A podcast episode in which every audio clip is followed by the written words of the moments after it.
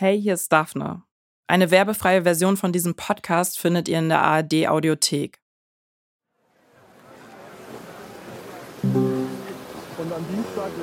Heiß. Heißer. Hitze in Deutschland. Wirklich extreme So Temperaturen. dringen Klimaaktivisten auf das Gelände des Hamburger Flughafens Die. Not ist groß. Experten sprechen von besorgniserregenden Nachrichten für den Planeten.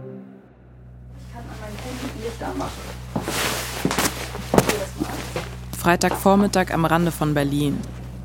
In einem Industriegebiet rollt ein dunkler Transporter auf einen Supermarktparkplatz.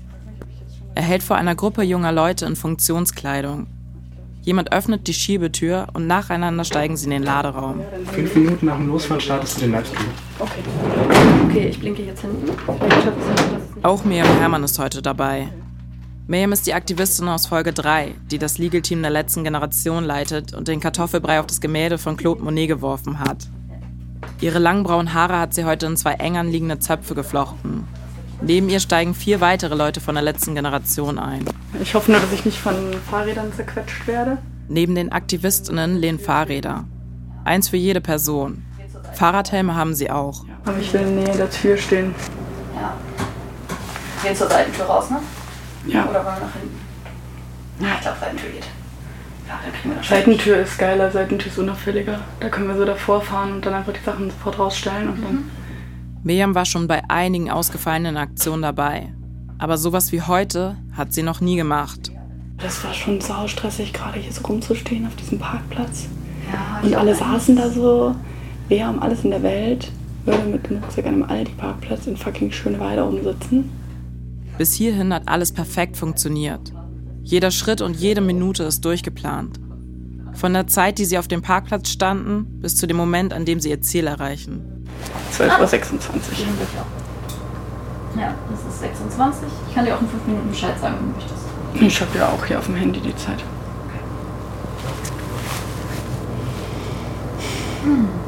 Ich habe gerade extra die ganze Zeit das noch an der Powerbank gehabt. Das ist jetzt bei 100 Prozent. Und so lange werden wir schon nicht gut filmen können. Miriam hat das sogenannte Aktionshandy dabei. Mit dem werden Aktionen gefilmt und geteilt. Eine Person trägt immer die Verantwortung dafür. Die anderen haben ihre Handys in der Regel nicht dabei. Hinten im Transporter ist es stockdunkel. Es gibt keine Fenster. Das einzige Licht kommt von einer Stirnlampe, wie man sie vom Campen kennt. Ich muss es beim Ausladen, kurz vorm Ausladen, wenn wir die Tür aufmachen, muss ich es, glaube ich, schnell in die Halterung einfach reinmachen bei meinem Fahrrad, weil da muss ich mich nicht mehr drum kümmern. Das ist, glaube ich, am besten. Miriam überlegt, wo sie das Aktionshandy am besten am Fahrrad anbringt. Ohne Handy gibt es keine Bilder für die Öffentlichkeit. Und sie möchte das Ganze auf Social Media livestreamen. Okay, jetzt. We're going live. Aha. Kann ja mal ein bisschen sanfter anfahren hier. Ich bin schon geschnallt. Es sind nur noch ein paar Minuten bis zum Ziel. Miriam und die anderen ziehen sich im Dunkeln ihre Warnwesten an und setzen sich die Fahrradhelme auf. mein Herz rast. Ja, jetzt bin ich auch im Arsch.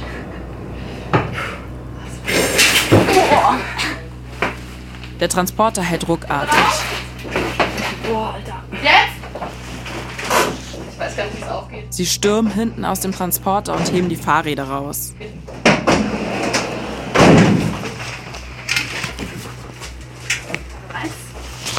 Der Transporter steht vor einem Maschendrahtzaun. Es ist der Zaun des Berliner Flughafens BER. Genau gesagt der Zaun vor dem Privatjet-Terminal. Ein Aktivist rennt zum Zaun und fängt an, die Maschen durchzuknipsen. Die Aktion bleibt nicht lange unbemerkt. Ein paar Sicherheitsleute versuchen noch, die Aktivistinnen aufzuhalten, sind aber in der Unterzahl. Ja, ja, ja, ja, ja, ja. Weg hier! Weg hier, Mann! Weg her, wir sind komm durch einfach. Das Loch im Zaun ist schon so groß, dass fast alle der Aktivistinnen mit ihren Fahrrädern durchschlüpfen. Hinter dem Zaun haben zwei weitere Sicherheitsleute die Situation bemerkt und zerren einen Aktivisten vom Fahrrad. Sie versuchen ihn festzuhalten, aber er schafft es sich aus den Griffen zu lösen, springt auf sein Fahrrad und haut in Richtung Rollfeld ab. Nur einer von der Gruppe hat es nicht durchgeschafft und steht jetzt mit Fahrradhelm auf dem Kopf vor dem Zaun, während ein Security ihn etwas unbeholfen am Rucksack festhält. Wir beobachten den Verlauf der Aktion auf Social Media. Da sehen wir, Miriam und die anderen schaffen es bis zum Privatjet-Terminal. Die Aktivistinnen werfen schnell ihre Fahrräder hin und holen Feuerlöscher aus ihren Rucksäcken. Sie sprühen die erste Maschine, die sie erreichen, mit orangener Farbe voll. Und das geht ein bisschen daneben. Das Flugzeug ist nicht wie geplant ein luxuriöser Privatjet, sondern ein kleiner Hobbyflieger von 1975. Sie sind noch mitten in Aktion, da kommt der Sicherheitsdienst angefahren und reißt ihm die Feuerlöscher aus den Händen. Auf dem Video sieht es so aus, als würde einer der Sicherheitsleute eine Aktivistin absichtlich noch mit dem Feuerlöscher ansprühen. Ein paar Minuten später kommt die Polizei und nimmt die Gruppe fest. Alle kommen für einige Stunden in Gewahrsam, werden dann aber am Abend wieder freigelassen.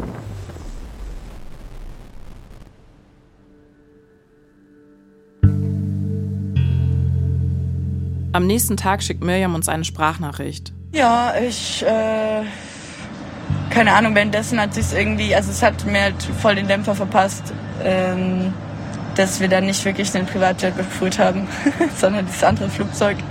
Das ist einfach richtig scheiße gelaufen. Und äh, das war irgendwie dann die ganze Zeit so ein bisschen stressig, weil ich mir dadurch auch dann im Gewahrsam und so so vorkam, wie so, boah, hat sich das jetzt wirklich gelohnt.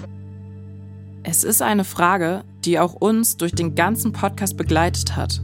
Also es hat sich irgendwie auch konsequent angefühlt, dann ähm, ja, eine Protestaktion zu machen, die mich eben auch an diese Privatinsolvenz schleudert.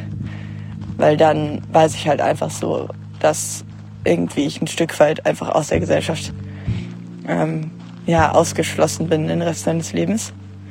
Und das fühlt sich sowieso schon so an und und irgendwie halt fühlt sich das konsequenter an. Also es ist, so ein, es ist auch so eine Art ähm, Widerstand, einfach zu wissen, ich muss eigentlich die ganze Zeit Geld zahlen. Und ich habe mich bewusst dafür entschieden, es nicht zahlen zu können und ihr werdet das nie wiedersehen. Ähm, ja, ist eigentlich die äh, antikapitalistische Höchstdisziplin. In einen Flughafen einzubrechen ist was anderes, als den Straßenverkehr zu blockieren. Bei Aktionen wie dieser müssen die Aktivistinnen im Zweifelsfall mit Schadensersatzforderungen in Millionenhöhe rechnen. Damit könnten sie ihr Leben lang zu kämpfen haben. Und trotzdem ist so dieses Gefühl da drin von so, okay, wow, so war es das jetzt wert, ähm, das alles einzugehen und mein Leben so nachhaltig sozusagen zu beeinflussen, dafür, dass ich einmal damit auf diesem Flughafenfeld war. Und ja, und das ist jetzt so ein gerade so ein ständiges inneres Hin und Her bei mir zwischen, es fühlt sich komplett richtig an, dass es jetzt so ist, und zwischen, ähm, boah, ich will eigentlich einfach nur chillen und ein normales Leben haben und jetzt kann ich diese Entscheidung nicht mehr treffen, so richtig.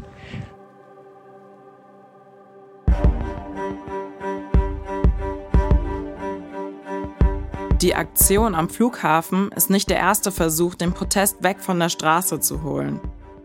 Die letzte Generation probiert regelmäßig neue Taktiken und Methoden aus. Sie protestieren vor Ministerien, vor Parteizentralen, vor Autowerken und bei Fußballspielen. Aber am Ende bekommt nichts davon so viel Aufmerksamkeit wie eine Straßenblockade. Also das, was die Aktivistinnen schon seit anderthalb Jahren tun. Und auch wir fragen uns nach sieben Monaten Recherche zur letzten Generation, wenn sie immer dasselbe machen, funktioniert das irgendwann? Oder bringen sie einfach nur immer mehr Leute gegen sich auf?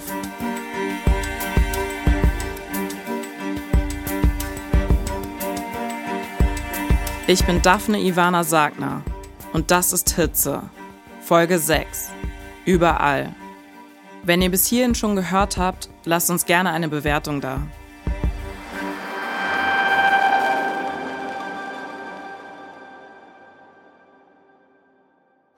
Ja, guten Morgen, hier ist Celine Weimar-Dittmar.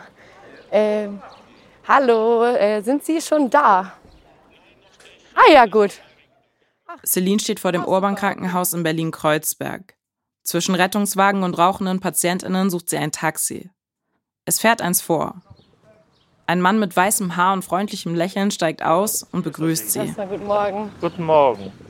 Oft bekommen wir die AutofahrerInnen, die durch die letzte Generation gestört werden, nur in kurzen Gesprächen am Straßenrand oder in wütenden Momenten auf Social Media mit. Also wollen wir etwas mehr Zeit mit jemandem verbringen, dessen Job vom Auto abhängt. Also mein Name ist Leszek Nadolski. Ich bin Taxifahrer aus Leidenschaft schon die letzten 30 Jahre. Und die letzten zehn Jahre bin ich der Vorsitzende der Berliner Taxi-Innung. Und mit den ganzen Themen des Berliner Taxigewerbe setze ich mich auseinander auf politischer Ebene, Industrie, Senatsverwaltung und alles, was damit zusammenhängt. Und Krankenkassen. Leszek Nadolski ist um die 50. Ein Mann mit einer warmherzigen Ausstrahlung, mit blauen Augen und wachem Blick. Wir holen jetzt eine Dame ab. Sie hatte eine OP gehabt, glaube ich, wenn ich mich nicht irre. Und äh, aufgrund der Erkrankung, die sie hat, ist sie auch berechtigt, mit sogenannten einfachen Krankentransport nach Hause zu fahren. Äh, dann ist es ein Rettungswagen oder ein Krankenwagen nicht notwendig, weil die mhm. viel teurer sind als wir. Und dann machen wir die Taxen sogenannte einfache Krankentransporte. Nadolski winkt einer älteren Dame zu. Sie kommt mit einem Rollator und einem kleinen Koffer aus dem Krankenhaus auf ihn zugelaufen. Das kriegen wir aber nicht so hin. Ich muss erst mal den Wagen rein. Und wie ist das gelaufen? Alles bestens. Das freut mich. Alles bestens. Alles gut. Er nimmt ihr die Sachen ab und verstaut sie im Kofferraum. Die beiden kennen sich schon. Hallo. Hallo. Guten Tag, äh, Weimar Dittmar. Hallo. Vielen Dank, dass ich heute bei Ihnen mitfahren darf. Sehr schön. Wir müssen heute ein bisschen anders fahren, weil 17. Juni ist gesperrt. Da ist doch dieser Firmenlauf. Also nicht wundern. Auf dem Armaturenbrett steht ein kleines Kuscheltier. Ein schlafender Bär, der beim Fahren mit dem Kopf wippt. Fahren Sie so, wie Genau, Ent, wir entscheiden live, entweder fahren wir auf die Autobahn oder müssen wir uns irgendwie durch die Stadt durchschlagen. nee. Ach, dann gucke ich mir ein bisschen was anderes an. Genau. Es geht von Kreuzberg nach Spandau. Das dauert in der Regel um die 40 Minuten mit dem Auto. Aber heute dauert es länger. Nicht, weil die letzte Generation mal wieder Straßen blockiert, sondern wegen regulärer Sperrungen in der Stadt. Ich bin ja jetzt heute hier, weil wir die letzte Generation, die Klimaaktivisten, äh, begleiten und dokumentieren. Ähm, wenn Sie sich jetzt an die letzten Monate zurückerinnern, inwiefern äh, sind Sie denen begegnet? Oh ja, oh ja. Die Klimaaktivisten haben gerade bei uns oder unserer Branche enormen Schaden beigefügt. Also nicht nur uns, aber den Patienten, die wir gefahren haben. Also da habe ich zwei, drei Fälle, wo die medizinische Versorgung nicht stattgefunden hat. Einmal war das eine Dame. Es ging um, um äh, Krebsbestrahlung und wir haben innerhalb einer Woche zwei Tage ausfallen müssen. Da werden die Leute nervös, weil äh, wenn da irgendwie zwei, drei Stunden zu spät ist, da können sie nicht mehr ran. Also dann fällt wieder ein Tag aus und dann ist es später wieder rangehandelt. Und dann ist es die Frage, welche gesundheitliche Auswirkung wird das haben? Oder ich habe einen Mann zur OP fahren müssen und wir sind nicht angekommen. OP-Termin war am Morgen um 10. Wir waren um halb neun immer noch auf der Autobahn als das äh, stattgefunden hat. Und dann sind wir um elf runtergefahren. OP-Termin verschoben. In Berlin sind ständig Straßen gesperrt und Menschen stehen im Stau. Unfälle, Baustellen, Demos. Bleibt die Frage, was für einen Unterschied da die Blockaden der Aktivistinnen machen. Aber das heißt, sie standen schon durch die letzte Generation deutlich häufiger im Stau, wenn Sie sagen. Nicht nur häufiger, ich bin oft nicht angekommen. Das ist ja eben das Problem. Da ruft man die Patienten oder man ruft die Kunden an, Leute, ich kann sie nicht abholen. Und dann versucht man riesen Umwege zu fahren. Nicht? Man ist täglich zu spät gekommen, täglich. Das war jetzt vor allem im April so, als diese große Aktionswelle war oder Ja, jetzt genau, seit letztem? Genau, also die, die große Aktionswelle, die hat uns enorm geschadet. Es geht um die sogenannte Aktionswelle im April, bei der die letzte Generation ihre Proteste komplett nach Berlin verlagert hat. Durch die vielen Straßenblockaden hat Nadolski Fahrten absagen müssen, weil er nicht rechtzeitig bei den Kundinnen sein konnte. Ein Kollege von ihm berichtet ähnliches. Und da, er kann sie Ihnen erzählen, der war, und der hatte eine Anzeige bekommen. Also Ihr Kollege. Ja, genau, ist auch ein Taxiunternehmer, Taxifahrer. Rolli, hast du Ja. zwei Minuten für uns? Für, für euch immer. Ja, wunderbar. Ich habe hier eine Dame, Thema Aktivisten auf der Straße. Jetzt geht es darum, wir wollen deine Meinung hören, weil so wie du mir erzählt hast, damals mit der Dialyse-Patienten am, am Treptower Park war das, glaube ich, und diese Auseinandersetzung. Kannst du das bitte in wenigen Sätzen zusammenfassen? Ja, wäre ich 20 Sekunden schneller gewesen, wäre durch gewesen. Ich bin genau bis zur Ampel gekommen und dann haben die die Straße blockiert. Dann bin ich ausgestiegen, habe mit auf die äh, Leute zugegangen und habe gesagt, die müssen zur Seite gehen. Ich habe eine Dialysepatientin im Auto, die muss zur Blutwäsche. Dann äh, gucken die durch einen richtig durch, das haben die auch trainiert. Und dann ich sie nochmal ähm, aufgefordert, bitte zur Seite gehen, die Frau muss zur Blutwäsche.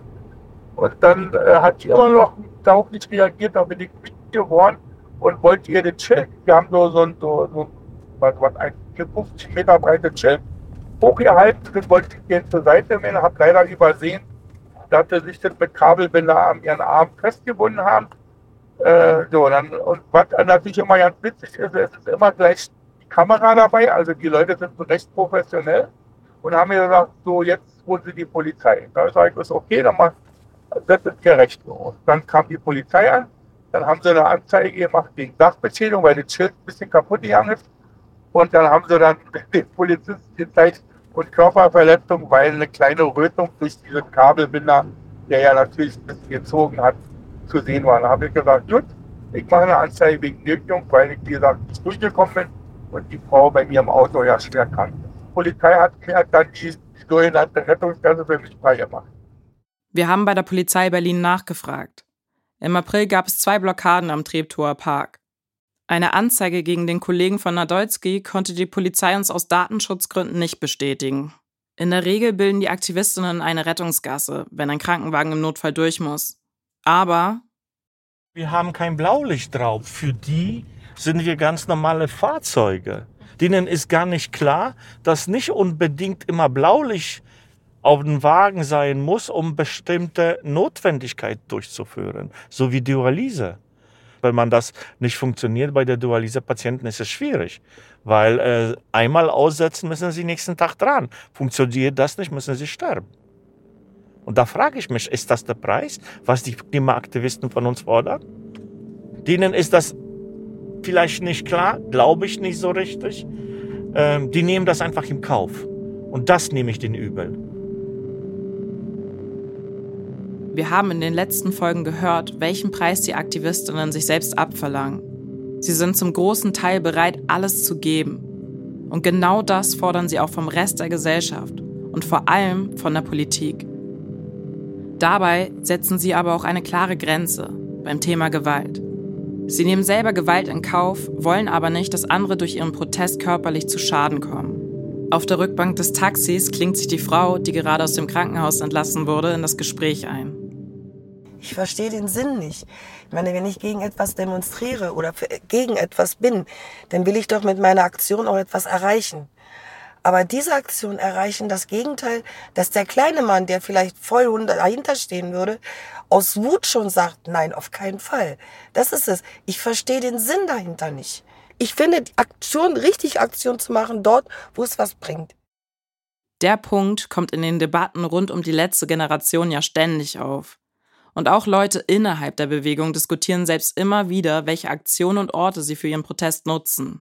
Für Aktionen, die sich explizit gegen die Superreichen richten, bekommt die letzte Generation oft viel Zuspruch, aber nicht annähernd so viel Aufmerksamkeit wie bei Klebeaktionen. Die scheinen einfach das effektivere Mittel zu sein, um Druck auf die Gesellschaft und die Politik auszuüben. Denn auf der Straße gibt es einfach wortwörtlich kein Vorbeikommen an ihnen. Und damit auch kein Vorbeikommen an ihren Warnungen vor der Klimakrise. Ich finde, das ist Panik. Warum diese Extremaktion? Es gibt viel mehr Sachen, die man machen könnte. Ob es nun Aufforstung ist, ob es anderweitig sind. Es gibt viel mehr. Um eine Stadt tot zu machen, ist das nicht unbedingt gerechtfertigt. Die Frau erzählt, dass sie selbst mal im Umweltschutz aktiv gewesen sei. Ich bin damals im Wald mit übernachtet gewesen. Ich habe mich von der Polizei wegschleppen lassen. Und was haben wir erreicht? Null Komma nichts. Nichts haben wir erreicht. Im Gegenteil, unsere Straßen sind weit ausgebaut worden. Die Autos werden immer schicker. Der Sommer 2023 war im weltweiten Durchschnitt der heißeste seit Beginn der Wetteraufzeichnungen. Die Extremwetter-Events sind nicht mehr zu ignorieren. Schaut man im Moment Nachrichten, sieht man eine Welt, in der bereits jetzt schon überall die Folgen der Klimakrise spürbar sind. Überschwemmungen in Griechenland, Libyen, Hongkong, in Brasilien, Kalifornien, Spanien, der Türkei – teils mit Zehntausenden Toten. Alles innerhalb weniger Tage. Und nein, das ist nicht normal. Das liegt an der Klimakrise, sagen Expertinnen. Trotzdem waren die weltweiten Treibhausgasemissionen 2022 auf dem Höchststand seit Beginn der Industrialisierung. Und die großen Ölkonzerne wie Shell, BP und Co haben daran so viel verdient wie noch nie. Die Fahrgästin sieht die Ursachen und die Ausmaße der Klimakrise. Aber sie glaubt einfach nicht mehr daran, dass Aktionen wie die der letzten Generation irgendetwas bewirken. Also ich bin jetzt inzwischen so alt und auch teilweise resigniert, wo ich mir sage, macht doch, was ihr wollt. Mir ist das wurscht. Mir ist das inzwischen wirklich wurscht. Hauptsache, ich werde alleine nicht daran belästigt. Macht doch, was ihr wollt. Hauptsache, ich werde nicht belästigt. Die meisten Deutschen sagen, sie machen sich Sorgen um die Klimakrise. Sie seien für mehr Klimaschutz. Wenn es dann aber darum geht, dass sie auch etwas in ihrem Leben verändern müssen, scheint da oft Schluss zu sein. So nach dem Motto, ich habe ja nichts gegen Klimaschutz, aber es ist eine Haltung, die uns bei unseren Recherchen ständig begegnet. Dabei ist genau diese Haltung in der Klimakrise fatal. Wenn wir uns dafür entscheiden wollen, diese Krise irgendwie noch einzudämmen und das Schlimmste zu verhindern, dann muss sich unser aller Leben enorm verändern. Und dafür müssen vor allem politische Entscheidungen getroffen werden, die die Emissionen radikal runterschrauben und nicht weiter hoch. Das heißt am Ende auch, dass wir alle, in den Worten der Fahrgästin gesagt, damit belästigt werden. Wie geht es Ihnen mit, wenn Sie auf, an den Klimawandel denken? Be beschäftigt Sie das? Ich weiß, dass wir kaum Zeit haben. Das ist auch uns bewusst. Das ist absolut klar. Und dass es vielleicht an Beschleunigung noch was kommen könnte oder sollte. Es bewegt sich was, aber nicht in so einem Tempo, so wie die Aktivisten es haben wollen. Und ähm, die sollen damit aufhören, die anderen zu belehren. Die sollen damit anfangen, erstmal in seiner Umgebung, so wie die Dame gesagt hat, erstmal gucken, was kann ich ich selbst als erstes tun. Das sind keine Retter der Nation. Die werden auch das Klima nicht retten. Ganz sicher nicht. Das stimmt vermutlich. Die letzte Generation wird die Welt nicht retten. Aber das ist auch gar nicht ihre Rolle. Die Rolle der letzten Generation ist es, uns in Sachen Klimakrise nicht vom Haken zu lassen, uns nicht bequem werden zu lassen, uns nicht glauben zu lassen, dass alles bestimmt irgendwie irgendwo am Ende doch von alleine wieder gut werden wird. Was vor anderthalb Jahren mit ein paar Leuten angefangen hat, die sich in Berlin auf die Straße geklebt haben, wurde in kürzester Zeit zu einem effizienten Start-up des zivilen Ungehorsams, über das das ganze Land spricht. Ihrer Website zufolge haben sich mittlerweile in 77 Städten in Deutschland Regionalgruppen gebildet. Mitte September 2023 schafft es die letzte Generation innerhalb von 24 Stunden über 200.000 Euro an Spenden einzutreiben. Damit können sie die nächsten Wochen, vielleicht sogar Monate, ihren Protest weiterfinanzieren. Sie haben immer wieder Gespräche mit PolitikerInnen geführt, wie Verkehrsminister Volker Wissing oder Vizekanzler Robert Habeck. Was die letzte Generation am Ende tatsächlich erreicht, lässt sich aber jetzt noch nicht sagen. Wir können nur eine Momentaufnahme ihres Widerstands abbilden. Denn wir befinden uns alle noch am Anfang der Klimakrise. Zurück im Taxi. Der kleine Bär auf dem Armaturenbrett wackelt weiter fleißig mit dem Kopf. Leszek Nadolski hat seine Kundin mittlerweile nach Hause gebracht und ist zurück in der Stadt auf der Suche nach einem Parkplatz. Er wirkt nachdenklich und ruhiger als vorher. Dann sagt er zum Schluss, Vielleicht muss es wehtun bei uns, dass sie es wirklich nicht mehr weiter können. Vielleicht müssen die Schmerzen so unerträglich sein, wo man denkt, ja, jetzt müssen wir Reset drücken und alles von vorne anfangen. Vielleicht haben sie dann recht, vielleicht ist es dann zu spät, ich weiß es nicht.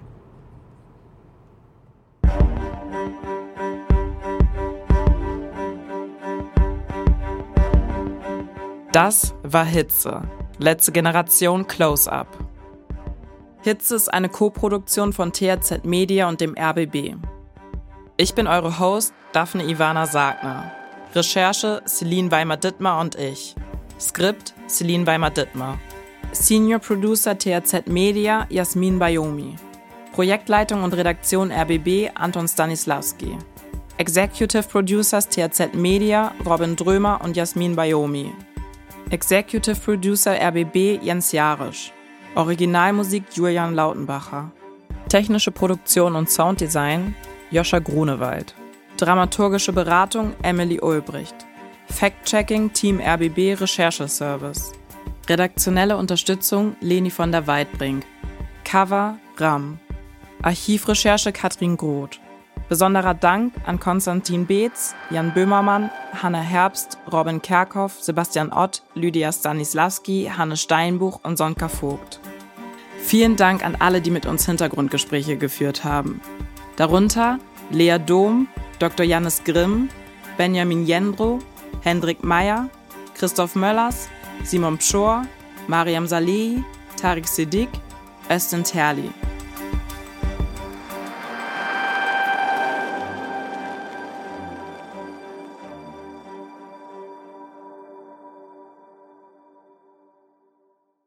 Ich habe da übrigens noch einen Podcast-Tipp für euch. Too Many Tabs. So gut. Ihr kennt das doch bestimmt auch. Man will nur kurz was im Internet nachschauen und nach ein paar Stunden merkt man dann, dass man sich von einem Video zum nächsten geklickt hat und in einem Rabbit Hole gelandet ist. Über irgendein random Thema, Sauerteig, Hipsterkirchen oder Lichtsprache vielleicht. Dann lest ihr einen Artikel darüber oder versinkt in den neuesten TikTok-Spekulationen. Die beiden Comedy-Autorinnen Miguel Rubitzky und Caroline Worps vom ZDF-Magazin Royal überladen ihre Browser täglich mit tausenden Tabs. Und den ganzen Wahnsinn des Internets verarbeiten die beiden in ihrem Podcast Too Many Tabs. Da gibt's jede Woche neues Internetgold. Hört rein in der ARD-Audiothek und überall, wo es Podcasts gibt. Mehr Infos in den Show Notes.